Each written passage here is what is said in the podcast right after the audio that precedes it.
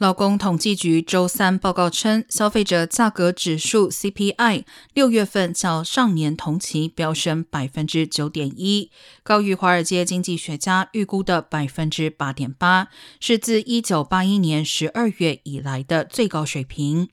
能源价格当月上涨百分之七点五，十二个月累计上涨百分之四十一点六。食品价格当月上涨百分之一，而占 CPI 权重约三分之一的住房价格当月上涨百分之零点六，同比上涨百分之五点六。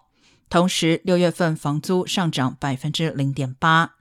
是一九八六年四月以来的最大单月涨幅。即使剔除波动较大的食品和能源价格，核心消费者价格指数 （Core CPI） 仍上涨百分之五点九，高于预期的百分之五点七。美国六月通胀率升至四十年来新高，可能使美联储再次大幅升息。